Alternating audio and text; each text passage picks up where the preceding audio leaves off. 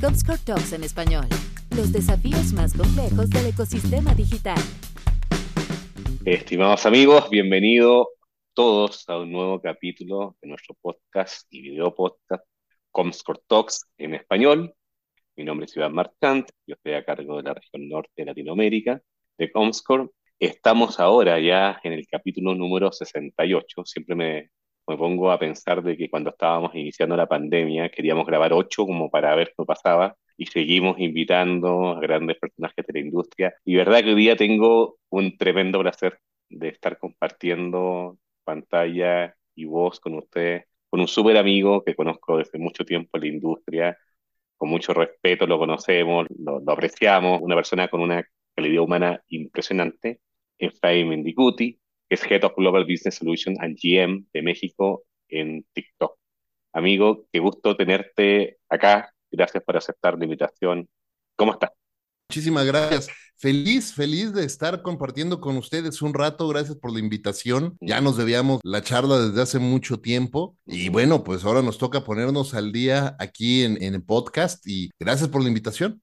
No, nosotros encantados. Y me ha tocado también gente que no conocía y ha sido un agrado conocer pero verdad que hay gente que ha pasado tanto tiempo en la industria que también, bueno, somos un poco como dinosaurios digitales, ¿no? Que tenemos tanto tiempo, hemos visto cuando la inversión digital era nada y veíamos cómo hacíamos para que fuera más grande de esos tiempos, cuando me tocó llegar a México, ahí conozco a Don Efra, y siempre, bueno, ha estado en distintas posiciones, y tú me vas a contar en este momento, la preguntaba por ahí, que te ha tocado mucho lanzamiento o estar en las primeras fases de muchas compañías. Hoy día, bueno, en ByteDance, TikTok, pero bueno, tu historia es enorme, amigo como esto, no, no solamente, si fuera solamente México, yo creo que necesitaba presentación, pero como aquí estamos LATAM y incluso otros países fuera LATAM nos escuchan, nos ven, sería bueno que la gente te conociera, porfa. Si quieres, cuéntanos un poquito de tu carrera, ¿te parece? Claro que sí, muchas gracias. Gracias por empezar por ahí. Te platico y le platico a toda la audiencia que nos esté escuchando y que nos está viendo. Yo me considero un tipo tremendamente afortunado tremendamente afortunado porque he podido construir una carrera de la mano de personas talentosísimas, muy experimentadas, personas que además son excelentes personas, digamos, gente buena y no nada más buenos profesionales, y un grupo de personas que con las que he tenido el privilegio de crecer juntos y de ser parte de esa generación de pues de pioneros de la transformación digital en la industria publicitaria en México y en América Latina. Imagínate, a mí me tocó empezar, siempre le cuento a, los equipos de una manera más análoga no pude haber empezado. Yo soy comunicólogo, yo estudié ciencias de la comunicación, me especialicé en publicidad, después hice otra especialidad en locución comercial, también estudié doblaje. Nunca ejercí, nunca hice nada de eso, pero me encantaba, entonces este, estudié eso. Siempre me ha gustado estudiar. Sí, esa, esa no te la sabías. Ah. Siempre me ha gustado estudiar muchas cosas y, pero en mi trabajo, yo siempre les cuento, ¿no? Cuando yo estudié, imagínate, yo salí de la universidad en el 97, entonces, cuando yo estudié y estábamos en las cabinas de radio, en las prácticas, pues yo hacía el, aprendí a hacer el auténtico cut and paste, que era contar la cinta del carrete, pegarla con cinta adhesiva y volverla a poner. Es el, original, el, el original cut and paste, precisamente. Y, bueno, y empecé muy análogo haciendo cosas con impresos, imagínate, este, serigrafía y cosas así. Pero después tuve la enorme fortuna de encontrar una oportunidad con Wunderman Cato Johnson. Era cuando era Wunderman Cato Johnson. Lester Wunderman todavía vivía en aquel entonces. Y me acuerdo que todos mis amigos, la mayoría de mis amigos habían ido y amigas habían ido a grandes agencias de publicidad, ¿no? BBDO, Leo Burnett, Ogilvy, que bueno, en aquel entonces no era Ogilvy, era Panamericana, imagínate. Y entonces todos estaban en ese camino de publicidad tradicional y yo me fui al camino de marketing directo desde el principio de CRM. Y entonces me acuerdo que, que, hasta se burlaban, ¿no? Y me decían, ay, ustedes son los que, los que hacen las cartitas, ¿no? Este, y mandan los correitos. Correo directo. Claro, era correo directo. Lo que no entendían y lo que no sabían es que estábamos haciendo database marketing. Mm. Y el marketing digital, querido amigo, tú lo sabes, no es más que la evolución natural del marketing directo. Todo lo que hacíamos de manera manual hace 27 años, hoy se hace con dos, tres clics, ¿no? Claro. Pero imagínate, estábamos manejando la base de datos de Ford Motor Company. Estábamos haciendo todo el CRM, montando todo el CRM de Ford Motor Company, manejando el call center de, de Ford Motor Company, haciendo todas las campañas de respuesta directa, porque sí, en efecto, las campañas de respuesta directa nacieron muchos años antes que lo que la gente piensa. Y hacíamos eso desde ese entonces. Y entonces tuve la, la, fortuna de empezar en el lugar correcto, en el momento correcto, y empezar a, a tomar riesgos. Tuve la oportunidad de participar con distintas cuentas y, y ser parte de los equipos que hicieron pues, los primeros pininos digitales de muchísimas marcas. Entonces, eso fue una gran experiencia. Tuve la oportunidad también en algún momento, bueno, estuve en Wonderman, estuve en One for One, después tuve la oportunidad de, de sumarme a las filas de Disney como responsable de marketing y publicidad de Walt Disney Parks and Resorts para América Latina y ser responsable o corresponsable, porque había un equipo enorme, de las primeras campañas de marketing digital de Disney de, de, en América Latina, de Disney World, de Disneyland, de Disney Cruise Line. Qué bonito. Y era increíble, ¿no? Porque hacíamos Starcom, era nuestra agencia en aquel entonces, y hacíamos muchísimas campañas, las primeras campañas de respuesta directa en display. Entonces, había una campaña, era padrísimo porque había un, un, un, proyecto que se llamaba el Disney Vacation Planning Video. Y entonces eran videos que, imagínate de cuándo estábamos hablando, que ibas a Blockbuster a sacar el video gratis, como una renta gratis.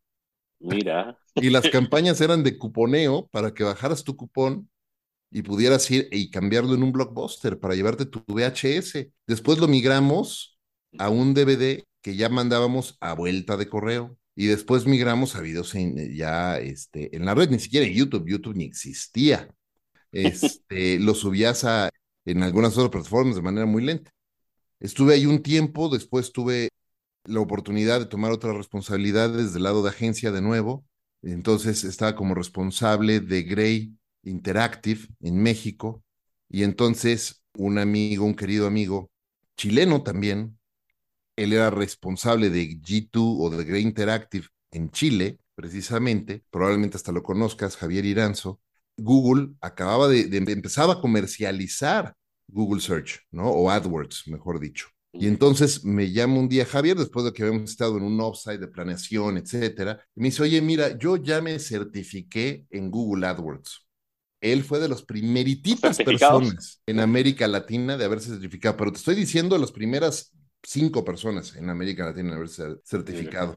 Y entonces me dice, mira, yo ya me certifiqué y sé hacer esto, pero el mercado acá es muy pequeño y claro. el mercado en México es más grande. ¿Qué te parece si tú lo vendes en México y yo lo opero desde acá? y con nuestros márgenes podemos hacer un muy buen negocio.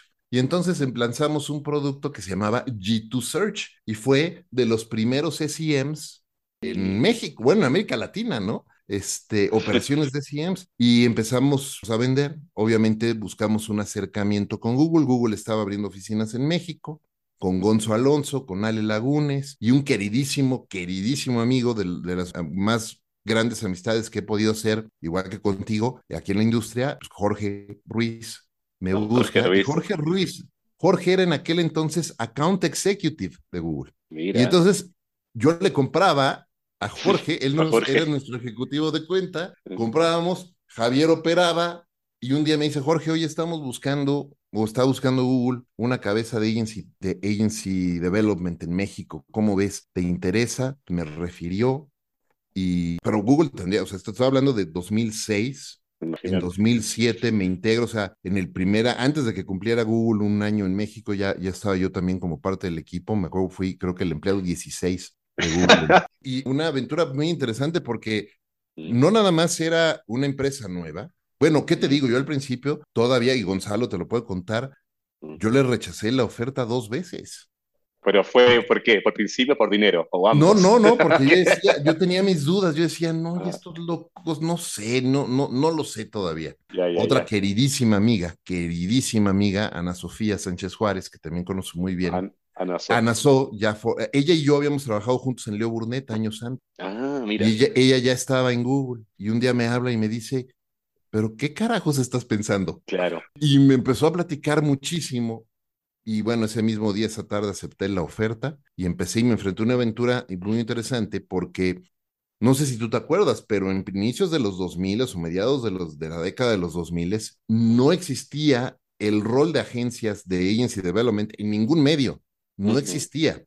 La relación de los medios con las agencias, pues era responsabilidad del director general del medio o de, del director de ventas del medio. No había una persona dedicada a eso. Entonces me tocó literal, pues inventar el rol y decir, bueno, ¿cómo, pues esto cómo es? Claro que Google en Estados Unidos, por supuesto que sí tenía algunas personas que me pudieron eh, compartir lo que estaban haciendo. Estaba Marco Beviano en, Brasil también, este, haciendo lo mismo. Entonces, pues intercambiábamos cosas, información, casos de éxito. Y luego el segundo reto fue, pues imagínate, llegas a una industria que vive de, o vivía de rebates y como Google dices, hola, somos nuevos, hacemos search, no damos rebates, cómprame.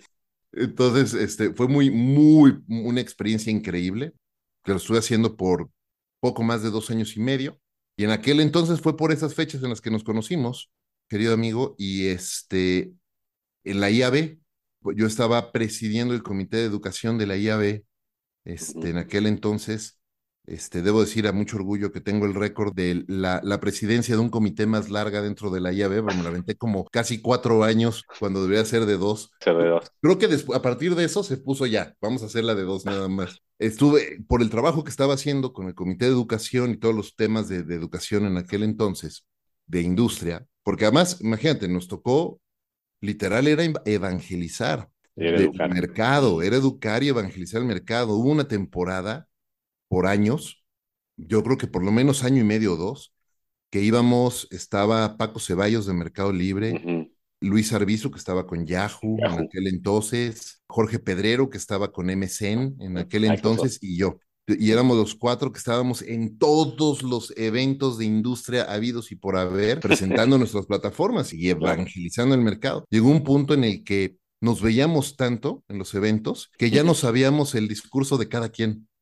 Se podían reemplazar. Le decía yo a, Luis, la próxima yo presento el tuyo, tú presentas el, ¿no? Porque ya era, ¿no? Y, fue muy, muy padre. Por ese trabajo, el equipo de, de Sales Training de, de, Google me llama y me dice, oye, sabemos que estás haciendo muchos temas de educación, que te gusta mucho este tema, te queremos invitar a nuestro equipo y que dejes, pues, ventas, dejes el área comercial y te vengas a, como responsable de Learning and Development para ventas para América Latina, de habla hispana.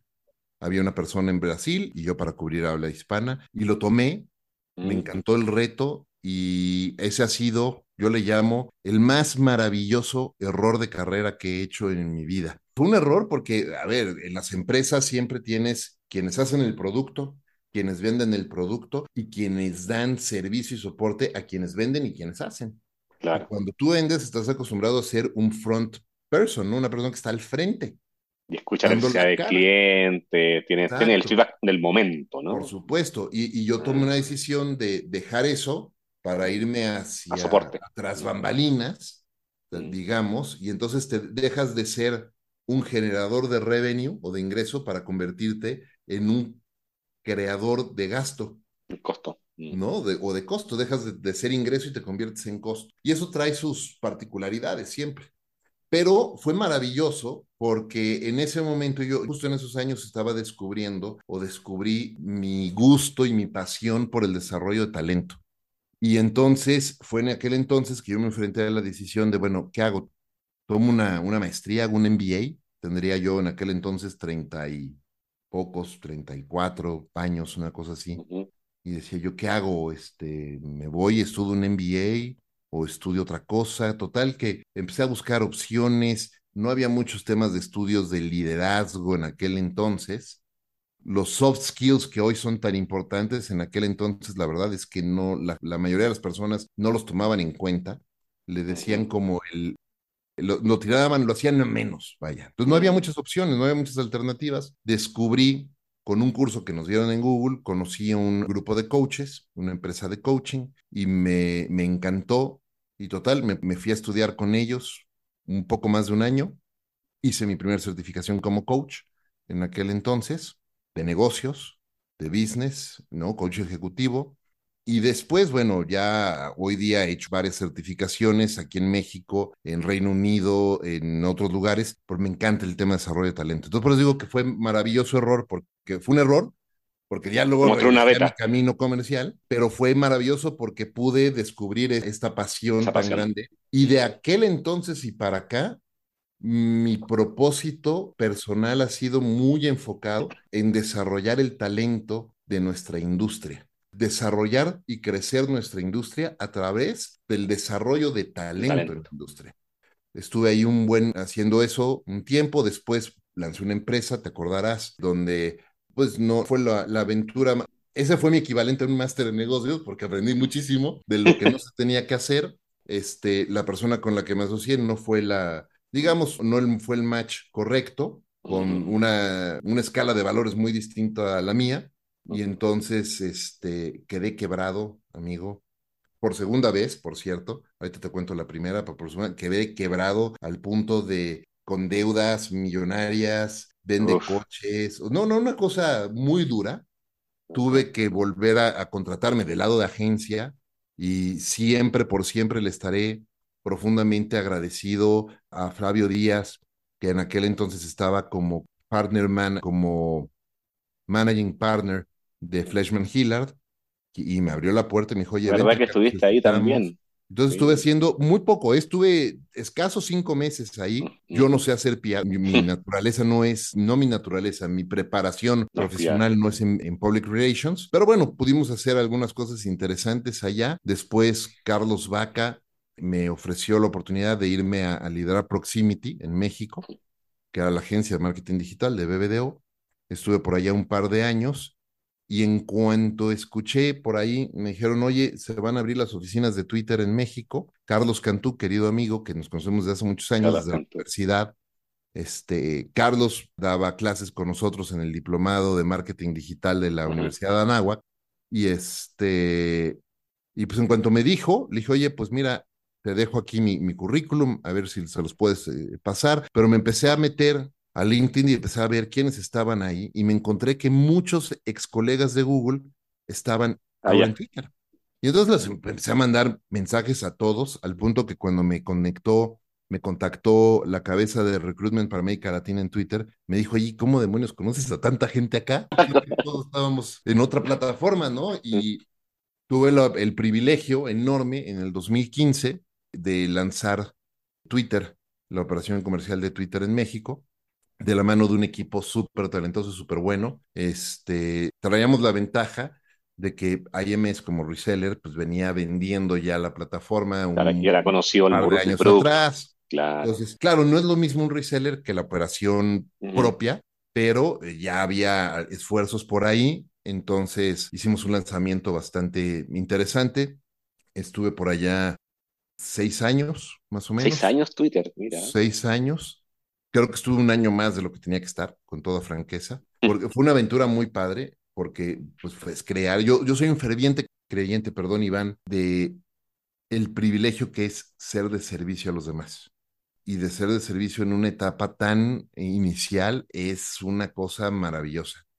Este, estuve por allá un, un, buen rato. Antes de eso, debo decir que también tuve la oportunidad de acompañar como coach a Jorge cuando Jorge lanzó Facebook en México. Ah, mira. ¿no? Entonces, este, tuve la fortuna de poderlo acompañar con algunas cosas. Este, él es un tipazo, un gran profesional. Sí, tipazo. Y, y bueno, estuve por ahí unos años con Twitter y en el 2021, no es cierto, en 2020, antes, por ahí el 2019 me habían llamado de, de Spotify, y mm. este, pero no era el momento correcto, una gran empresa con llena de queridos amigos también, pero yo estaba muy, tenía muy puesta la camiseta con Twitter y decidí quedarme allá, pero como un año después me contacta quien ha sido la cabeza de Recruitment allá, que ahora estaba para TikTok en México para lanzar. Este, estuvimos platicando un buen rato y bueno, long story short, en agosto del 2021 me integro a TikTok para lanzar TikTok en México y ha sido toda una aventura. En medio de la pandemia, pues me llegó mi computadora a mi casa, me llegó mi welcome kit y luego pues ya me conecté a mi onboarding en línea Este, mi jefa, que es Gaby Comaceto, está en, Brasil. En Brasil, ¿no? Eh, pues trabajando juntos muy bien, ya nos conocíamos, habíamos trabajado juntos en Twitter también. Entonces, este, empezó a hacer un onboarding muy rápido con cuatro o cinco personas de soporte desde Estados Unidos ayudándonos, pero pues a empezar a contratar todo, todo el equipo y todo, en medio de la pandemia, de manera virtual. Este, y bueno, hoy pues ya somos casi 100 personas en el equipo. Casi 100 ya. Este, y con muchísimos éxitos, trabajando con grandes este, clientes y amigos y personas mega brillantes que nos han ayudado, que nos han enseñado y de, los que hemos aprendido mucho y a los que hemos podido acompañar también y ayudar muchísimo en sus objetivos de negocio, casos de éxito padrísimos que hemos estado teniendo, construyendo, de verdad creciendo muchísimo. Yo creo que en, digo, pues en estos casi 28 años, 27 años, no había trabajado tanto como el último año y medio. Oye, pero qué, qué buen viaje, porque si nos damos cuenta, esta que te ha tocado abrir tremendas marcas en México y Latinoamérica, ya las de Google, las de Twitter, ahora TikTok, ByteDance, ¿Cuál crees tú que, ha sido la magia? Esto es un tema porque también nos ven muchos estudiantes, ¿ah? y yo sé igual que compartimos esa parte que también esto dependemos de, empujar a que la gente tenga oportunidades en el mundo y sepa cómo puede dar el 101% y darles ideas de por dónde va la carrera. ¿Cuál fue tu, tu capacidad especial o tu brillo especial para que muchas empresas de marcas internacionales gigantes hayan pensado en ti para estos desafíos de abrir la parte comercial, la parte no, también humana, ¿no? De recursos humanos, etcétera, capacitación, etcétera. ¿Cuál crees tú que fue tu, digamos, tu estrellita? Qué buena pregunta. Creo que han sido o ha sido una mezcla o el resultado de una mezcla de por lo menos tres cosas. La primera, definitivamente, el atreverse a tomar riesgos todas las personas que yo conozco en esta industria que están, y en otras también, que están siendo pues exitosas y que están teniendo un impacto en la vida de otros y que están sirviendo en la vida de otros, todos hemos tomado grandes riesgos, nos hemos atrevido. De empezar una plataforma, mira, yo me acuerdo cuando Google pues era así como, ¿y eso qué es? ¿No? Y cómo que la gente busca y entonces un anuncio de texto, ¿qué te pasa? ¿Cómo crees que un anuncio de texto va a servir? Estás loco, trabajas en una agencia de publicidad, ¿cómo crees? Cuando Twitter, me acuerdo que los clientes me decían, estás loco, se está muriendo, ¿cómo crees? Este, cuando TikTok, oye, pero ¿por qué? Pues son, son puros chavitos bailando, ¿no? Y la capacidad de prestar oídos sordos a eso, a esas voces y saber que estás tomando un riesgo calculado y que te estás atreviendo a hacer algo, creo que eso es número uno, así, es importantísimo. Y todas las personas que, que conozco que están haciendo algo de impacto, es así, tomar un riesgo. Claro, a veces te va muy bien y otras no te va tan bien. Yo te decía, yo he quebrado dos veces poniendo negocios. Este, dos veces he tenido que vender mis coches, pero sabes qué, aquí seguimos, ¿no? Y seguimos trabajando y, pues listo, ¿no? Este, los obstáculos son parte de, del proceso de crecimiento. Entonces, creo que primero eso, tomar riesgo. Segundo, ya lo decía también ahorita, eh, entender que estamos aquí para ser de servicio a los demás. Eso me parece que es importantísimo. Venimos aquí a tener un verdadero y auténtico sentido de propósito para servir a los demás. Eso me parece que es crucial. Las personas, la mayoría de las veces, la mayoría de las personas nos acostumbraron o nos acostumbramos a pensar en que el trabajo es para ganar dinero, para ganar fama, para ganar prestigio, para crecer, para ser el, director, la directora, el... Y no, el trabajo es para servir a otros. El trabajo es para acompañar a las otras personas. Eso me parece que es importantísimo. Y esa lección llevo compartiéndola muchísimos años. Y yo estoy, a mí me preguntan, oye, bueno, ¿qué te hace levantarte en las mañanas con tu trabajo? Y yo les digo, mira, mi trabajo es que Imagínate qué increíble la plataforma que es hoy TikTok, que genera tantas oportunidades para tantos millones de personas. Y entonces mi trabajo, pues me vas a decir, oye, sí, pero tú no eres el que está haciendo este, las oportunidades con ellos, pero no, el trabajo que yo hago con mi equipo, el trabajo que hacemos, está trayendo los ingresos que se convierten en combustible para que esta gran maquinaria que se llama esta plataforma de TikTok pueda permitirle a millones y millones de personas aprovechar la plataforma para aprender, para inspirar su creatividad y para crear oportunidades para ellos. Imagínate qué poderoso. Ahora, todos tenemos la opción de elegir. Puedes decir, ah, pues mi trabajo es vender o mi trabajo es participar en esta cadena que permite crear oportunidades para millones de personas. No sé tú, pero yo escojo la segunda siempre.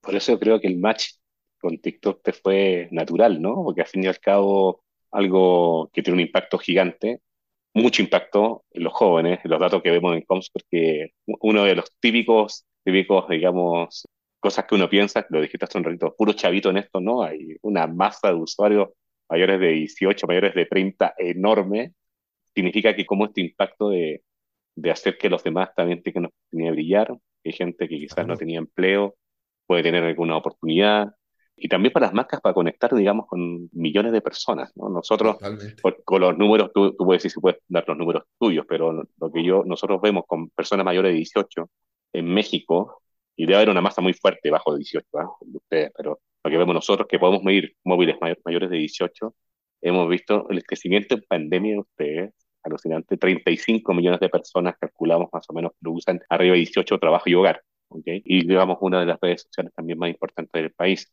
Y el impacto que genera en esto, no solamente en el tema de entretenimiento, sino también en, como tú decías, educación, que muchas veces la gente no lo ve, es gigante. Y por eso creo, volviendo como partí, el match que hace tu forma de vida, de tu forma de pensar con lo que estás trabajando y con el gusto con lo estás contando, creo que es perfecto, ¿no? Sí, para mí ese es un verdadero privilegio. Eso sí, es un trabajo y como cualquier trabajo es difícil. Y como cualquier trabajo tiene sus días frustrantes y como cualquier trabajo tiene los días en que dices qué demonios estaba yo pensando. Pero la mayoría de las veces, y siempre le digo esto al equipo, a todos les he dicho, ¿eh? porque a la fecha, Iván, yo sigo entrevistando a todos y absolutamente todos los integrantes nuevos que, que se van uniendo a nuestro equipo. Y a todos les he dicho, mira, va a haber días en las que me vas a venir y me vas a decir, ¿puedo decir groserías en, el podcast? Sí, se puede. Va a haber días que vas a venir conmigo y me vas a decir, pinche Fraína, ¿qué carajos me trajiste? Y va a haber otros que van a ser la vasta mayoría en los que me vas a decir, esto está increíble, estoy muy feliz. Y déjame decirte que de verdad la vasta mayoría del equipo con frecuencia nos cuenta eso y estoy muy contento. Muy difícil, mm. trabajamos mucho, es una plataforma, es una organización que no es para estar tranquilos. Claro. Es un trabajo y es un trabajo enorme. Si lo piensas, TikTok ha hecho, yo sé que vamos a hablar en la segunda parte del episodio más sobre temas de la plataforma y todo, pero en TikTok en cuatro años hizo lo que otras grandes plataformas hicieron en 14. Sí. Imagínate eso.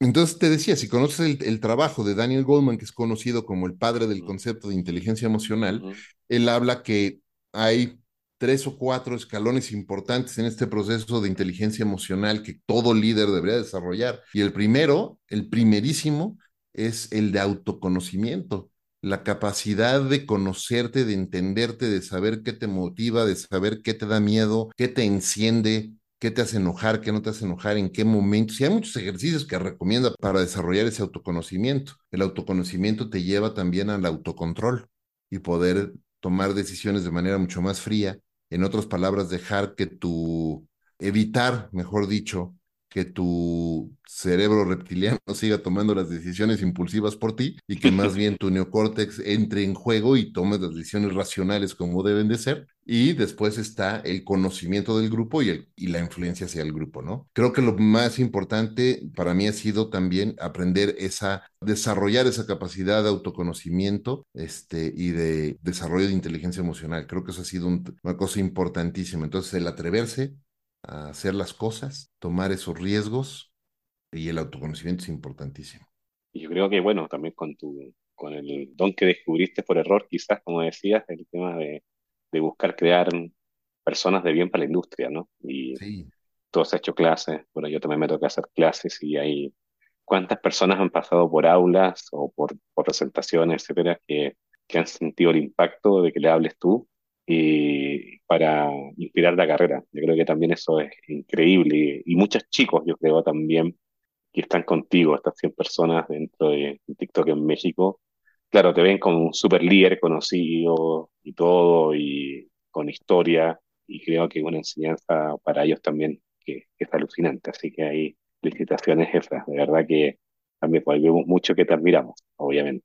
Muchas gracias. La verdad es que yo insisto, he sido tremendamente afortunado y por lo mismo estoy profundamente agradecido y mucho del trabajo que hago con tema de enseñanza es con todas las ganas de, de devolver y de pay, it forward, como dicen pay por ahí. Forward. Sí, no, sí, en eso creo coincidimos un montón y, y creo que es la única forma, ¿no?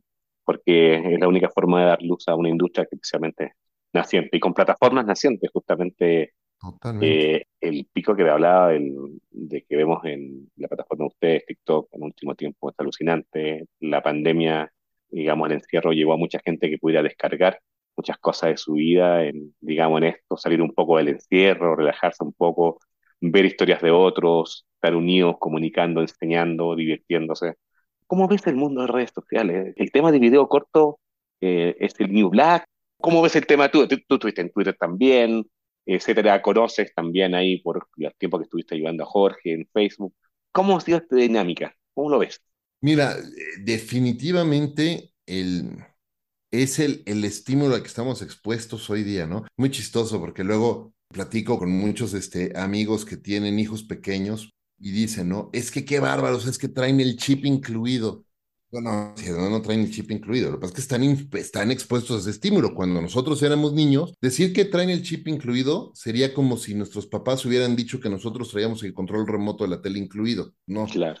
No, este, son los estímulos, ¿no? Y el contexto y a lo que estamos expuestos nos va formando. Creo que la manera en la que las personas están comunicándose, están compartiendo lo que saben y están buscando lo que saben, ha ido cambiando y haciendo una democratización al acceso del conocimiento, no nada más de la información, de conocimiento, es importantísimo. Y también al entretenimiento, ¿no? Si lo piensas en TikTok en particular, fíjate, tenemos estudios, no a regañar, tenemos estudios con Cantar, este, que este, demuestran que hoy TikTok en México, en el mundo, pero en México en particular, está ya en el top 3 de recordación entre plataformas de entretenimiento.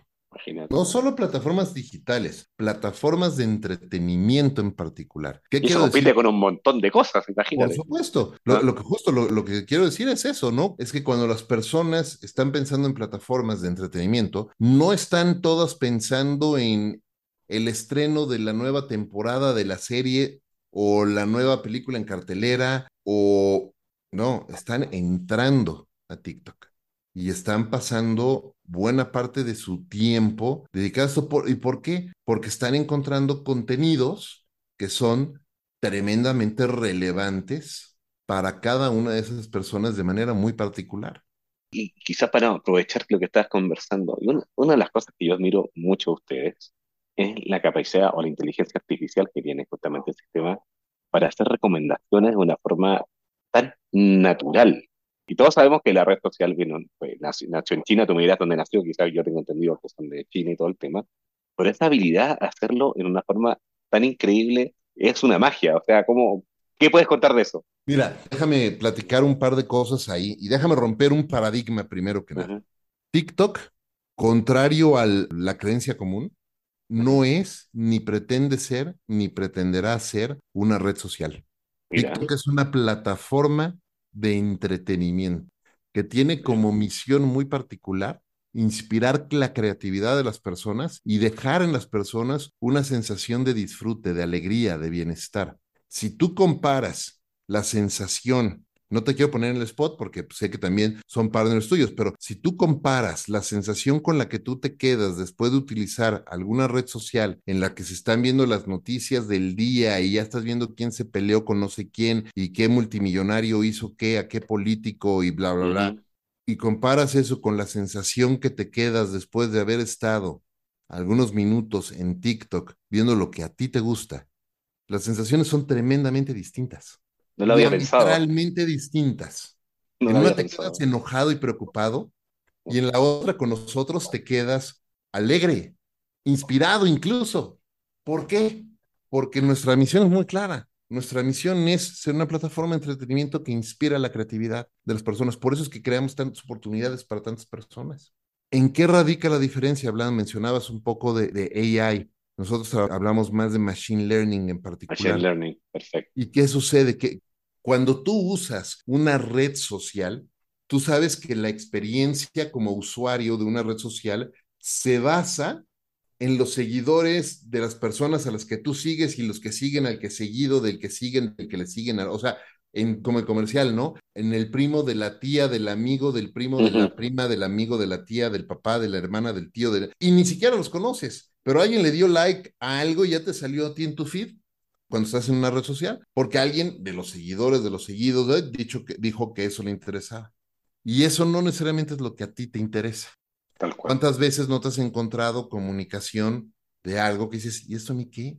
¿Y esto por qué me sigue saliendo? No, no me interesa la política, ¿por qué me están bombardeando? ¿No?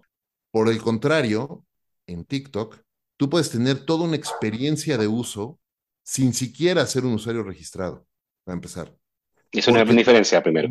Si ya vas a generar contenido, y subir contenido si necesitas tu cuenta, pero la experiencia de consumo de contenido y tu experiencia como usuario no se basa entonces en las personas a las que sigues, sino a tu propio comportamiento, es decir, el contenido que tú ves, el contenido al que tú le das like, no a alguien más, el contenido que tú compartes o recompartes con otras personas, e incluso, por supuesto, el contenido que generas y que compartes, ¿no? Y que subes a la plataforma. Eso es lo que dicta tu experiencia de uso. Y entonces, ¿qué sucede? que al principio el machine learning, por eso usamos machine learning, está aprendiendo tus gustos y tu propio comportamiento. Y si tú lo ves, las primeras, seguramente el contenido que hoy ves, si eres un usuario asiduo de TikTok, debe de ser diametralmente distinto al contenido que veías las primeras dos semanas cuando empezaste a usar la plataforma. Y hoy es estaba aprendiendo. relevante porque estaba aprendiendo. Y entonces, ¿qué sucede? Te voy a poner un ejemplo. Yo este, pues tú sabes, a mí me encanta el tema de publicidad y marketing. Mucho del contenido que yo tengo en mi feed, de hecho se llama For, For You Page, la página de inicio. For You Page. For You Page. For You.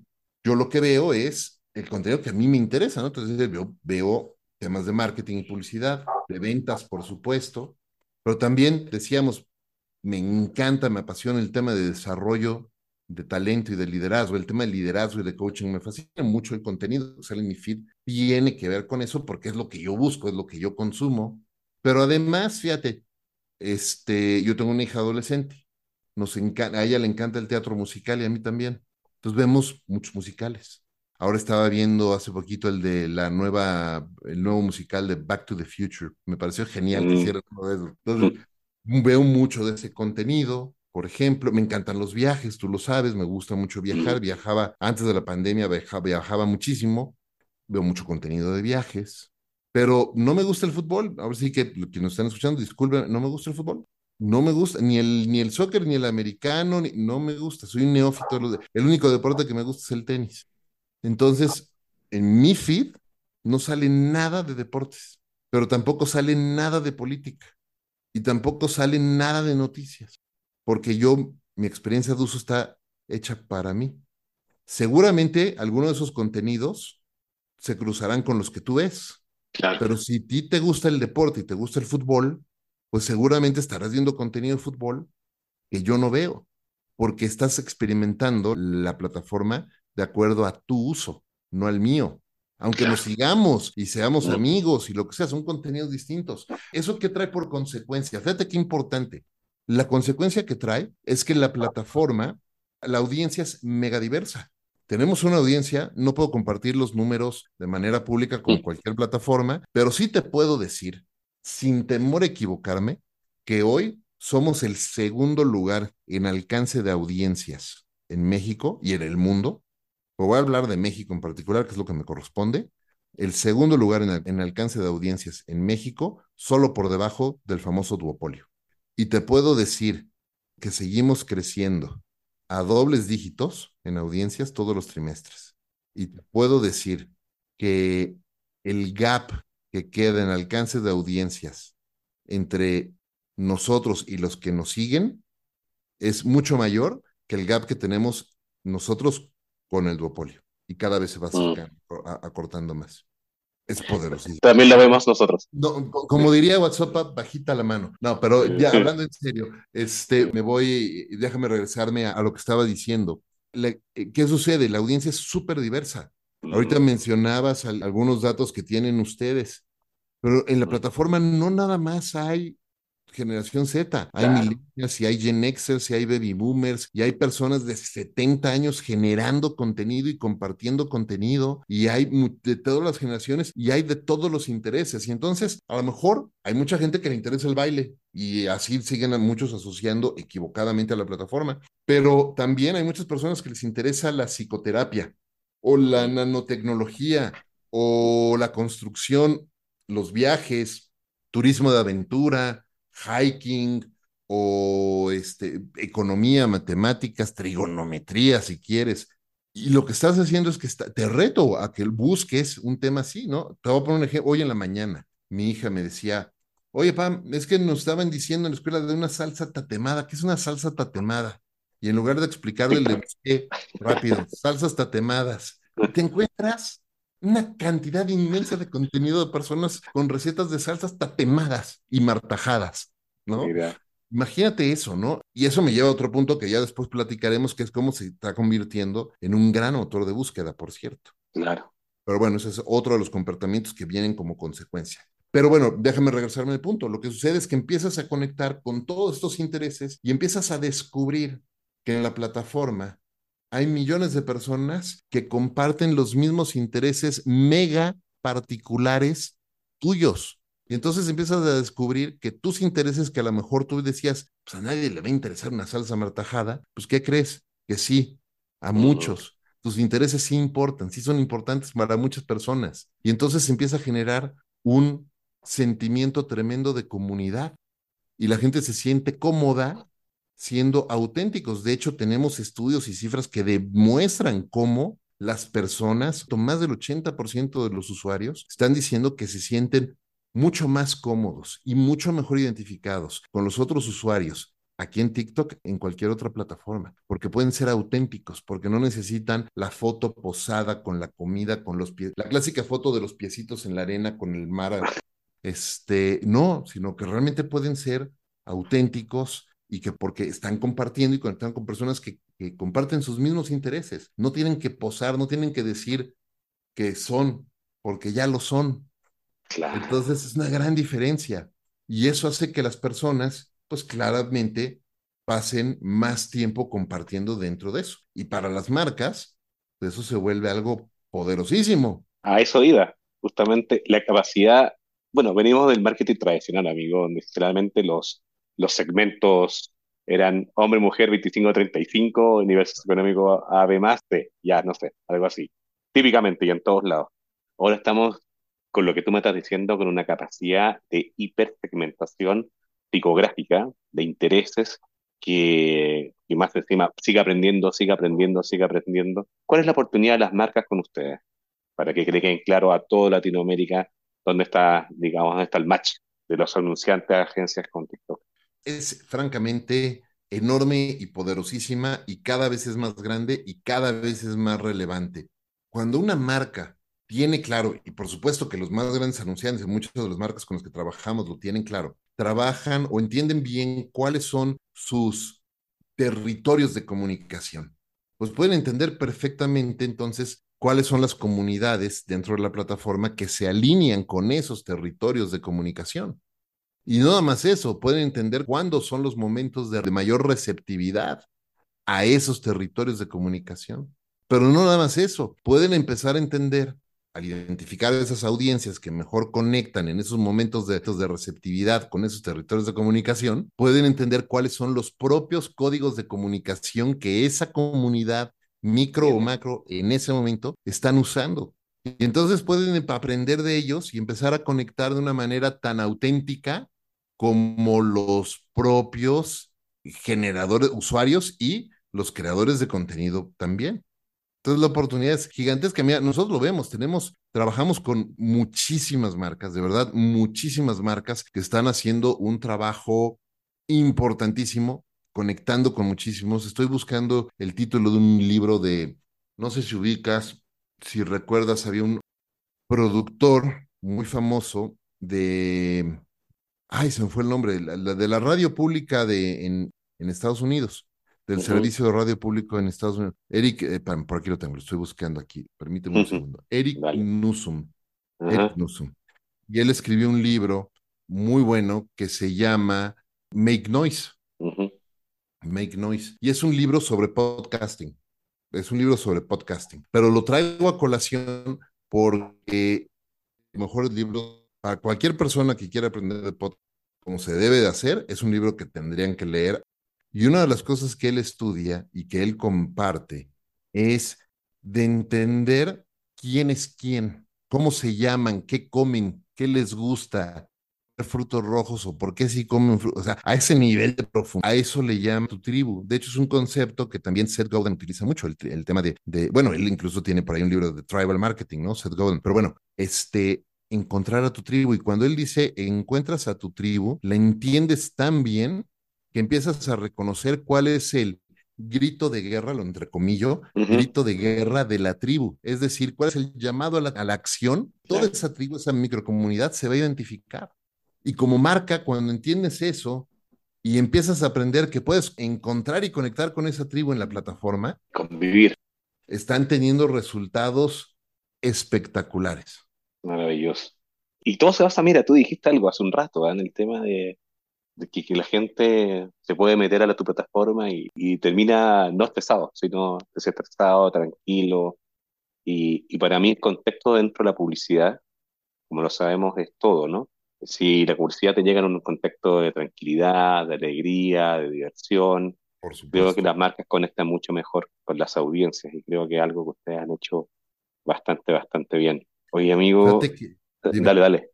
Te iba a decir que es un, tema muy importante. Hemos visto campañas de distintas marcas en distintas categorías. ¿eh? Lo hemos visto en retail y lo hemos visto en beauty y lo hemos visto en fashion y lo hemos visto en alimentos de consumo masivo. Comentarios a los TikToks promovidos, pautados, donde la gente dice, esta sí es publicidad que sí quiero ver, esto sí me gusta, esto sí me entretiene, esto no me lo brinco. Comentarios increíbles y tenemos, bueno, ahí los invito a que se metan al sitio de tiktokforbusiness.com, diagonal ES, para que vean los casos en español. Había varios casos publicados de México, y por supuesto ahí van a poder encontrar casos de distintos países también. Y por ahí hay algunos que mencionan estas cosas.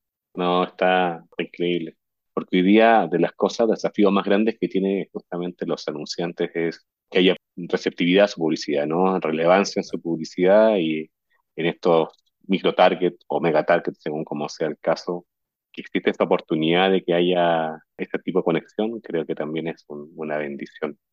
Oye, dale. No, te decía que nada más quería terminar el tema tan importante del brand ID. Todo el mundo habla de brand safety y es importantísimo brand safety. Para nosotros es de crucial y absoluta importancia. Pero además de eso, el tema de brand adjacency.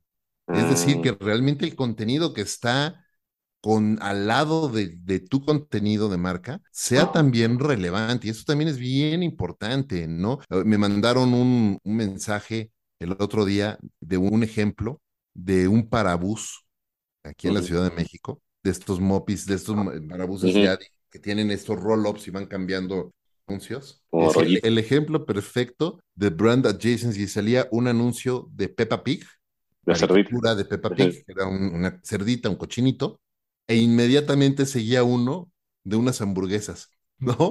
Pero además, las cabezas casi, casi hacían sentido como se leía como si fuera una cosa Claramente era un error y claramente es un problema de brand, adjacency, ¿no? Llevado al extremo.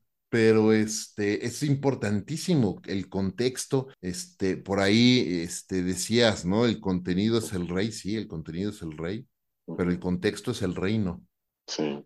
Y en algo tan complejo, tecnológicamente hablando, de millones de videos que se van cargando por día, cómo estar en el lugar preciso y eso obviamente una bendición de tecnología que se lo tenemos que agradecer, justamente porque las marcas justamente también necesitan tranquilas de que sus marcas están apareciendo en el contexto correcto, al lado del contenido correcto y bueno, creo que ahí ustedes también lo están haciendo muy bien. Oye amigo, y otra cosa que, bueno, siempre le preguntamos, aprendimos mucho de lo que estás haciendo y la verdad que los felicito. Tiene un equipazo atrás, eh, tiene un montón de gente que ha pasado por un montón de experiencia en México, por todos lados. Así, incluso ex-coms coreanos también tienes por ahí trabajando, aquí un orgullo también. Y feliz con Jean Paul, sí, no, feliz también, estaba feliz contigo y, bien, siempre me alegro cuando la gente da paso agigantados y aprendiendo. Oye, em, siempre como ejemplo de vida, la gente podría decir cómo, bueno, ya contaste un poco todo tu contexto de vida, caídas, la levantada, etcétera. ¿Cómo hace Efraín Mendicuti para mantenerse, que nosotros contemporáneos, ¿no? Somos los post 40 hace rato. ¿Cómo hace para mantenerte al día? Ya sabemos que lees mucho. Yo ya casi voy de salida de los 40. Yo, también, pero no quería ser tan violento para contarlo, digamos. Pero en ese contexto, mi amigo, ¿cómo hace un Efraín para mantenerse al día? Una empresa que yo calculo que el promedio, tu promedio de edad de personas que trabajan contigo debe ser entre 25 30, no sé, por ahí andará. Nosotros somos estos dinosaurios, ¿no? ¿Cómo lo haces? Yo quiero, este, pioneros y exploradores. Este, sí, el promedio de edad es, por ahí. Hay personas con las que tengo el privilegio de, trabajar, a las que tengo el privilegio de servir como líder, que podrían ser mis hijos. Definitivamente. En parte la pregunta que aprender de absolutamente todas las personas es súper enriquecedor. Cuando nos abrimos a aprender de todos. Fíjate, por años nos vendieron la terrible y caduca idea de que el jefe siempre tiene la razón. no es, y el jefe siempre sabe. Es el que tiene las respuestas. Y no es cierto.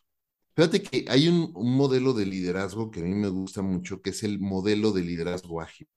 Y entonces el modelo de liderazgo ágil es resultado de una investigación que hizo Management, el International Institute of Management en Lausanne, en Suiza, donde investigaron a los líderes de distintas compañías alrededor del mundo e identificaron como las cuatro principales características. Y la primera característica de esos líderes es que son humildes, saben aceptar que saben todo.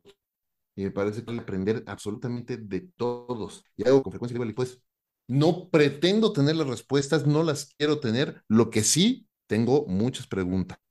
Y tengo el qué y el valor de hacer las preguntas, por incómodas que sean, porque también nos enseñaron equivocadamente a no preguntar para no incomodar, y no es cierto. Hay, este, hay que preguntar, hay que levantar la mano, hay que decir, oye, yo no sé, quiero entender.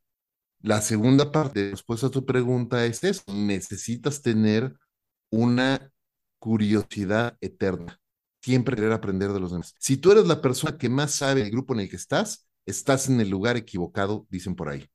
Si eres la persona más inteligente en el grupo, estás en el grupo equivocado. Tienes que rodearte de personas que saben mucho más que de algo. Tengo la, la enorme bendición de haberme podido rodear de extraordinarias personas en este proceso y tengo nuestros head of sales, son personas que son mucho mejores vendedores que yo. Y que bueno, porque su trabajo es ese. que bueno, no necesito ser yo el que más da o el que más sabe. Claro. Mi trabajo es ser de servicio a ellos y a ellas.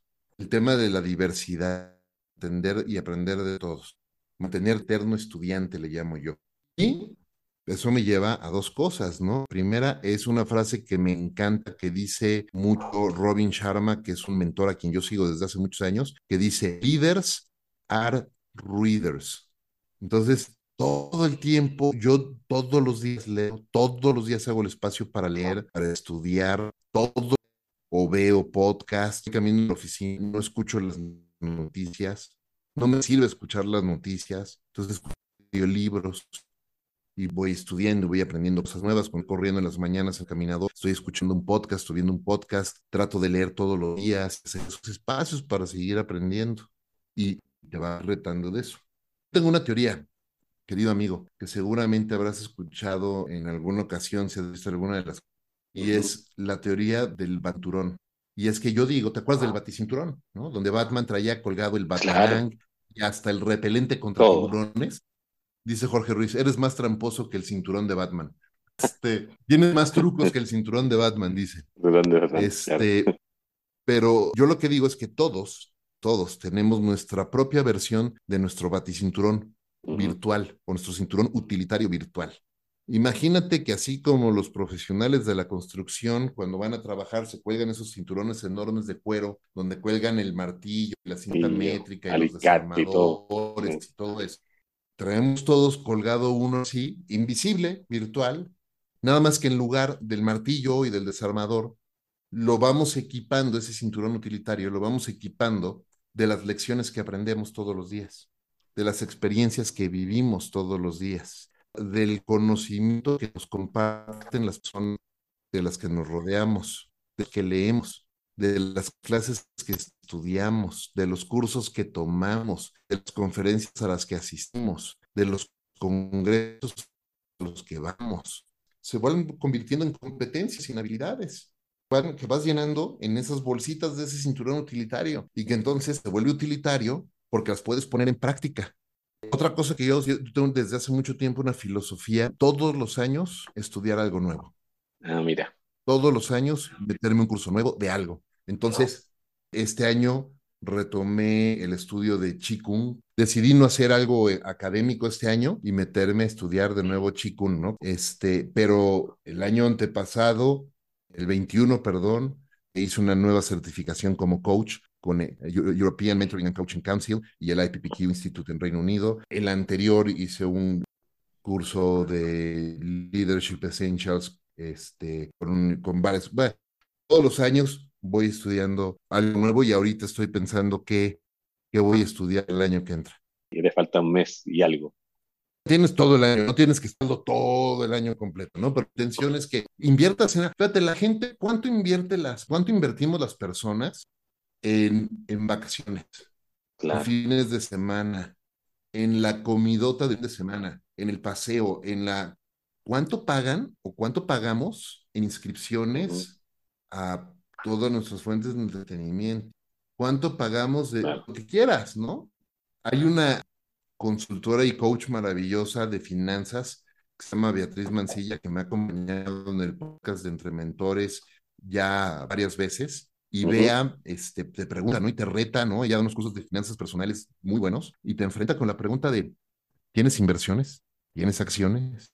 Pues lo mismo, así como uno te debe de invertir financieramente, ¿no? En, valores financieros, también tienes que invertir en tu propio desarrollo. Hay mucha gente que, que me pregunta o luego me dicen, oye, pero ¿por qué? Es más, a veces hasta en las clases ¿no? De repente por ahí no falta alguien, el cínico, que haga burla de, ay, es que recomiendas muchos libros. Pues sí, porque hay que estudiar y hay que leer y hay que informarse y hay que aprender y hay que seguir creciendo. Y este, luego me dice, no, es que yo no tengo tiempo. ¿A qué hora voy a leer?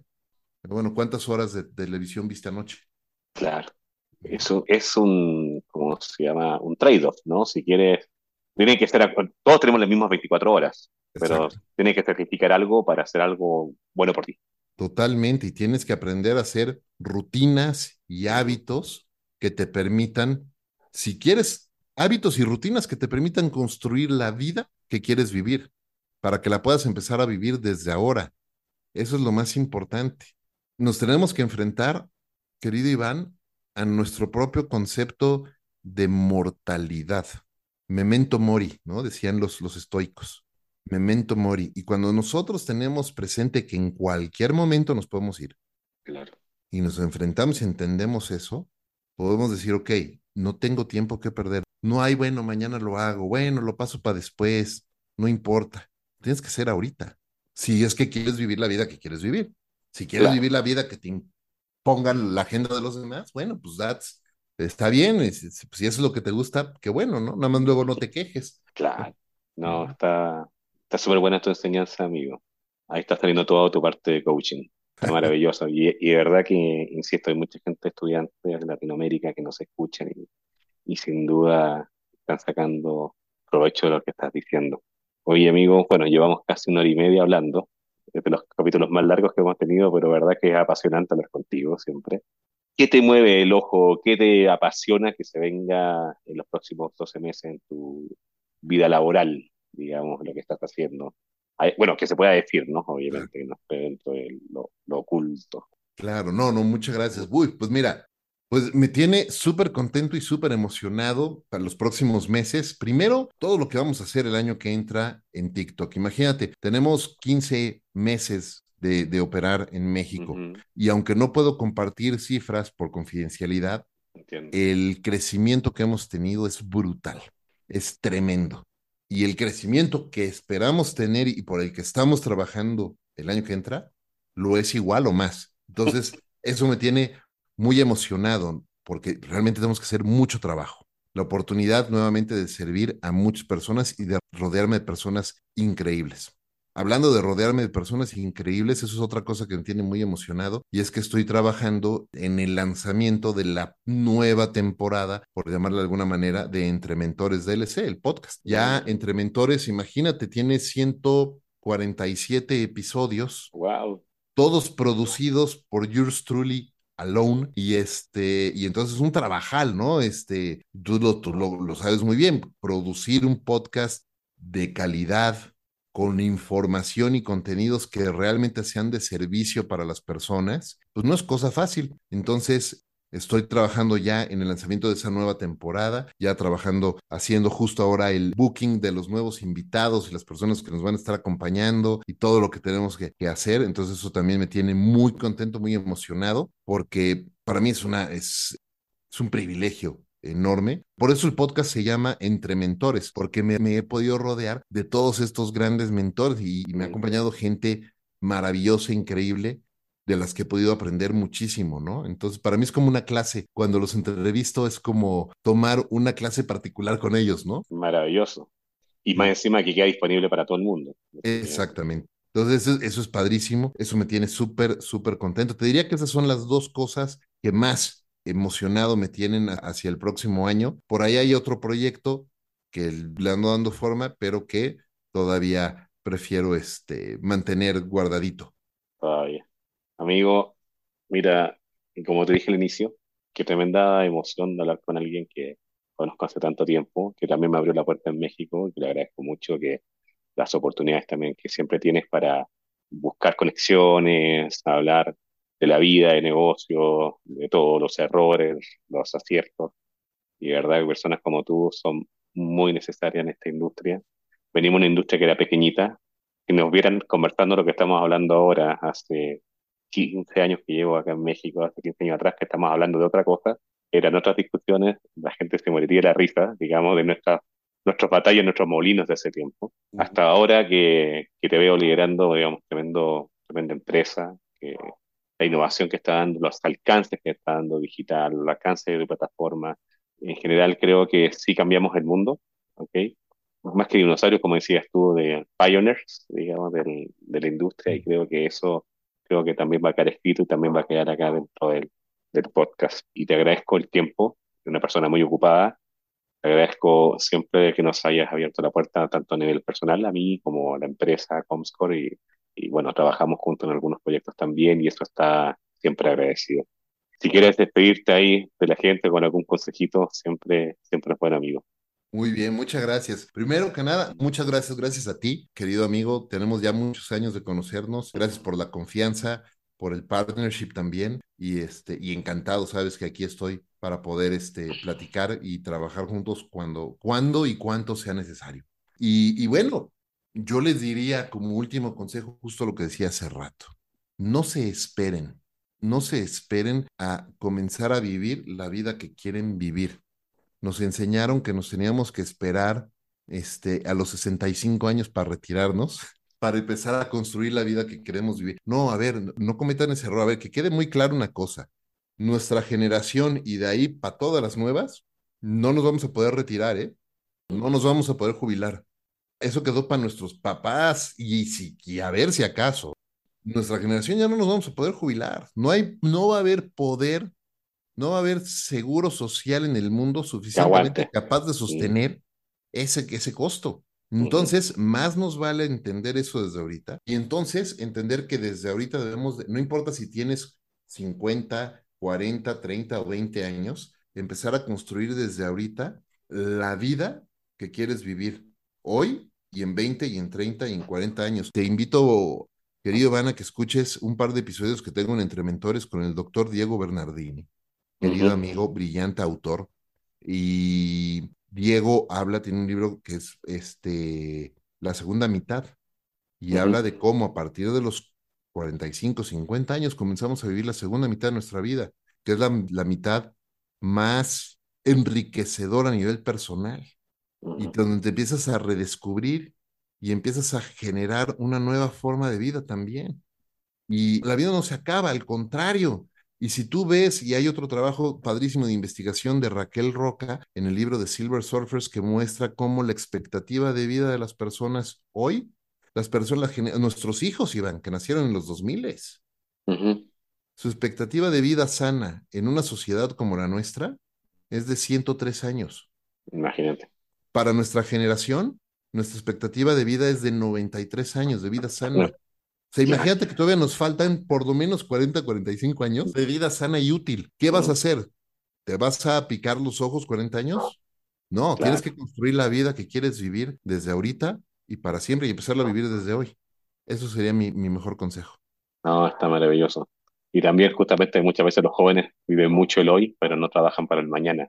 Así que creo que consejo también es muy válido para los más jóvenes. Mi amigo Efra, de verdad que gracias de corazón por tu tiempo, por tus consejos, por la simpatía. Sé que hay mucha gente en toda la región.